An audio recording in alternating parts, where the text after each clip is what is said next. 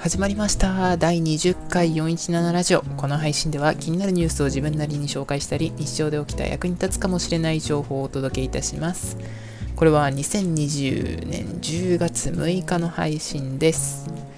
はい。というわけでパソコンを昨日はパソコンが大変だったんですがあのファンに掃除機をめっちゃかけてあのプシュプシュすると空気が出る手榴弾みたいな形のあの手榴弾にストローがついてるやつみたいなやつでこうプシュプシュやって、まあ、今つけてて、まあ、一度も落ちずにやってるんで多分ファンのあれがなんかホコリとかが詰まって回転数が落ちたのかもしれないですね。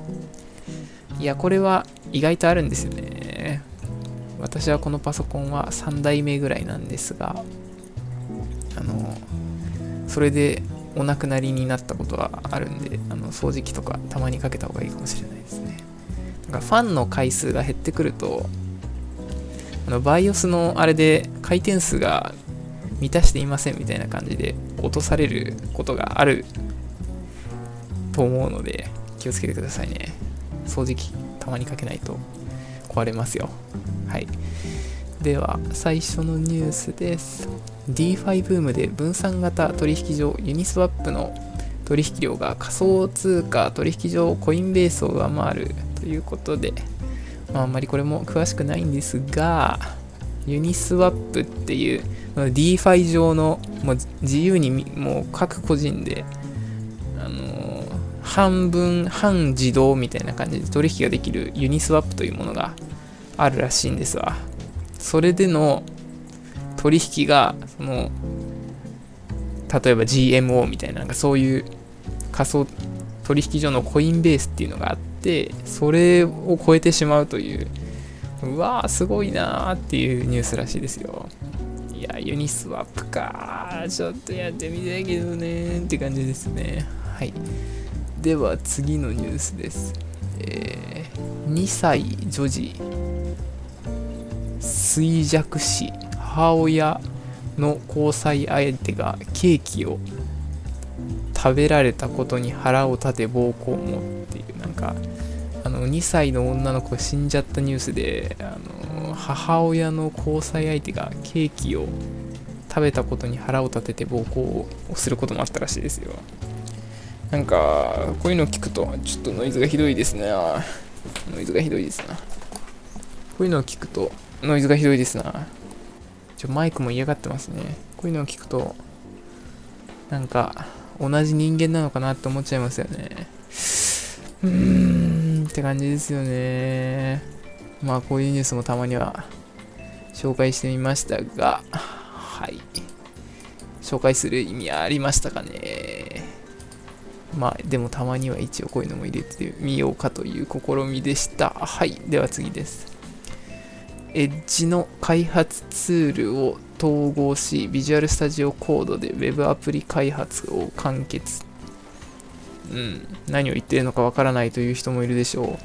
え Web、Web の開発で、あの、いろいろやったときに、ブラウザで起動して、まあ、例えば Chrome で見るみたいな感じで見たりするんですが、ビジュアルスタジオコード内だけで見れるプラグインがエッジで出ましたというニュースですね。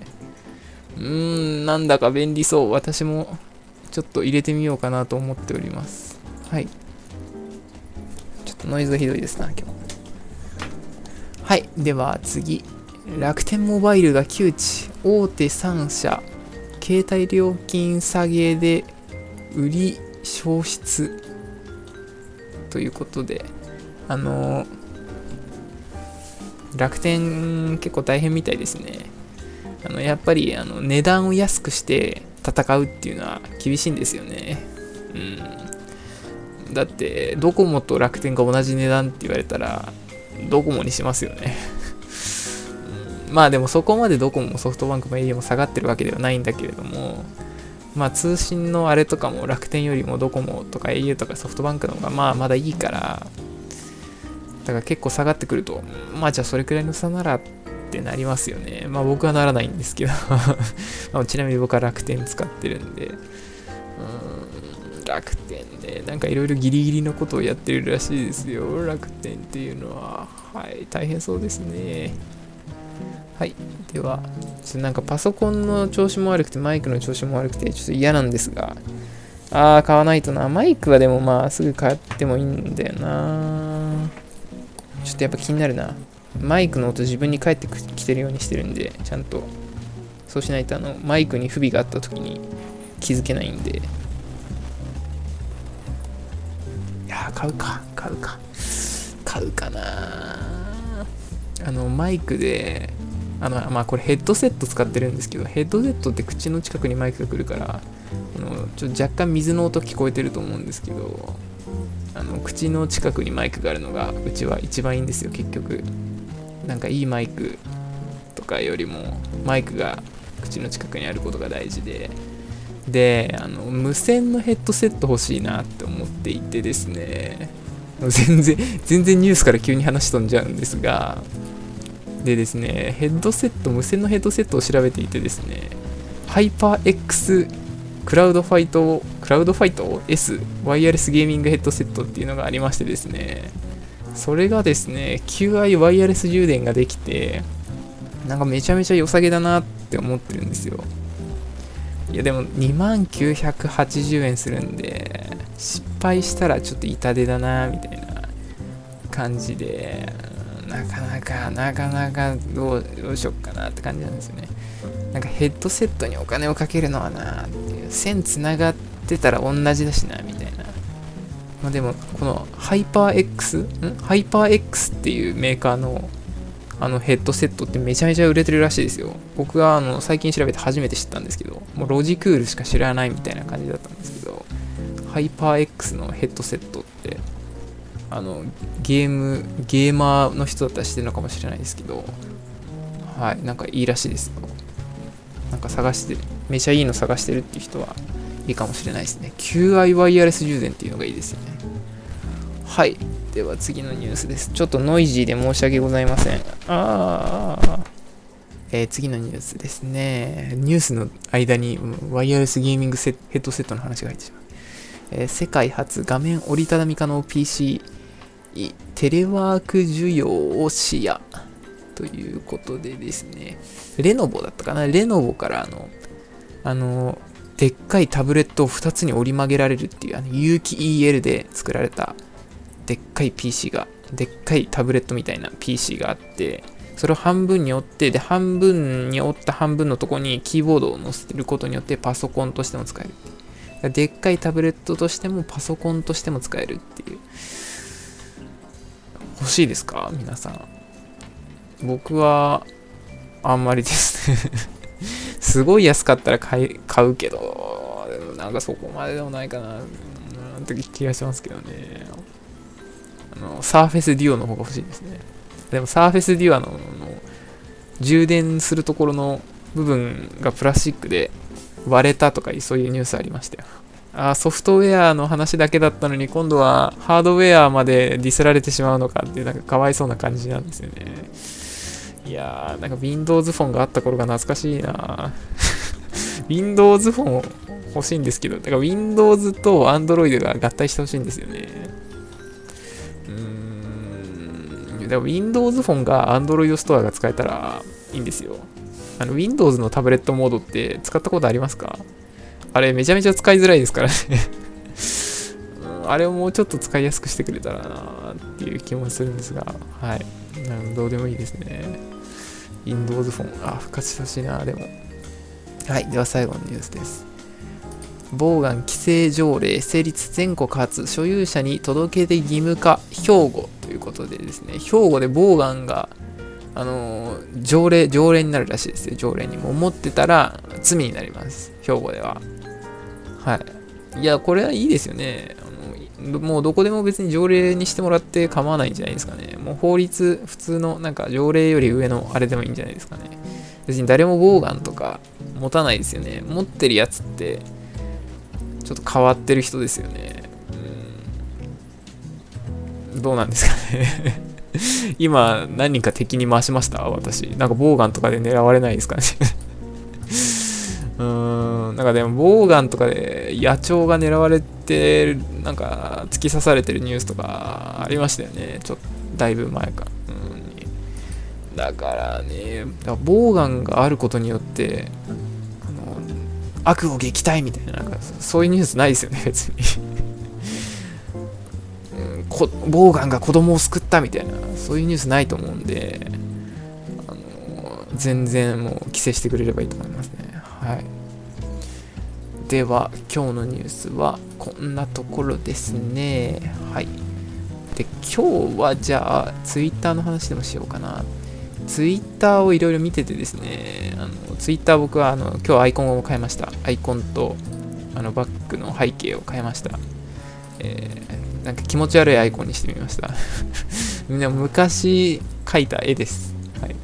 あの気持ち悪いんで、気持ち悪くはないですけど、なんか、ちょっと怪しいんで、しばらくしたら変えるかもしれないんですけど、なんか使ってるうちに愛着が湧くかもしれないです。はい。で、なんかツイッター、ツイッターを伸ばすことについて、まあ、考えてたんですけど、まあ、ツイッター伸ばすっていうのはなんかなっていう気もするんですよね。あの、ツイッターをやってると、うーん、なんか、ツイ俺ってツイッターを伸ばすためにツイッターやってるのかなって。別にそういうわけではないけど、ツイッターが目標というわけではないんだけど、みたいな、なんかそういうこと考えちゃいませんか？考えないですか？考える前に、あのフォロワー増やしてから考えろよみたいな、そういう、そういうですか？まあまあ、その話は置いといてですね。いや、じゃあ今日はおすすめのおすすめのツツイッター、ツイッターユーザーというか、ツイッターの人を紹介します。ワーメイさんという方でですね、ワーメイ分析効率化っていう名前です。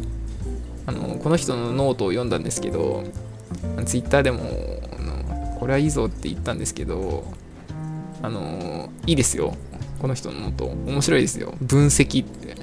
そもそも Twitter でアナリティクスみたいなものがあるっていうことをそもそも知らなかったんで、えー、そんなことできるんだと思って、今日初めてアナリティクスをね、見ました、Twitter の。面白いですよね、Twitter のアナリティクスって。あの、このツイートから、あの、プロフィールをクリックしたとか、いいねしたみたいな、そういうのがカウントされてるんですよ。なんで、そのツイートが目を引いたかっていうのが一発でわかるんですよ。なかなか面白いですよね、アナリティクスって。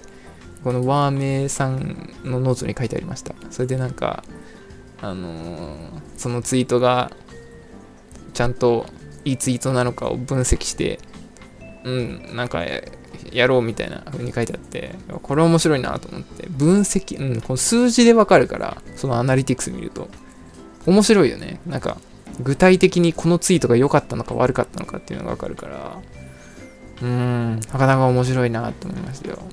あのね、ツイートしてることもね、なかなかいいツイートをおっしゃられてるんですわ。なんかいいねしたんですが、何したか、何いいねしたかな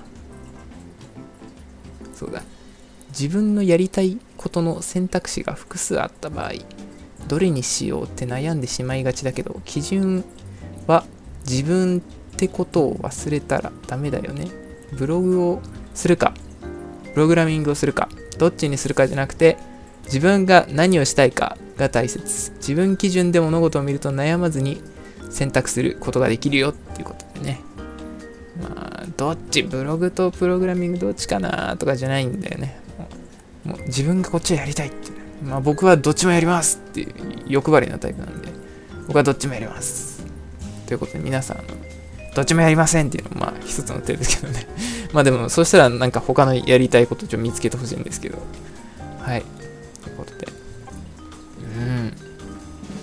ツイッター、ツイッターね、旦難しい。難しいですね。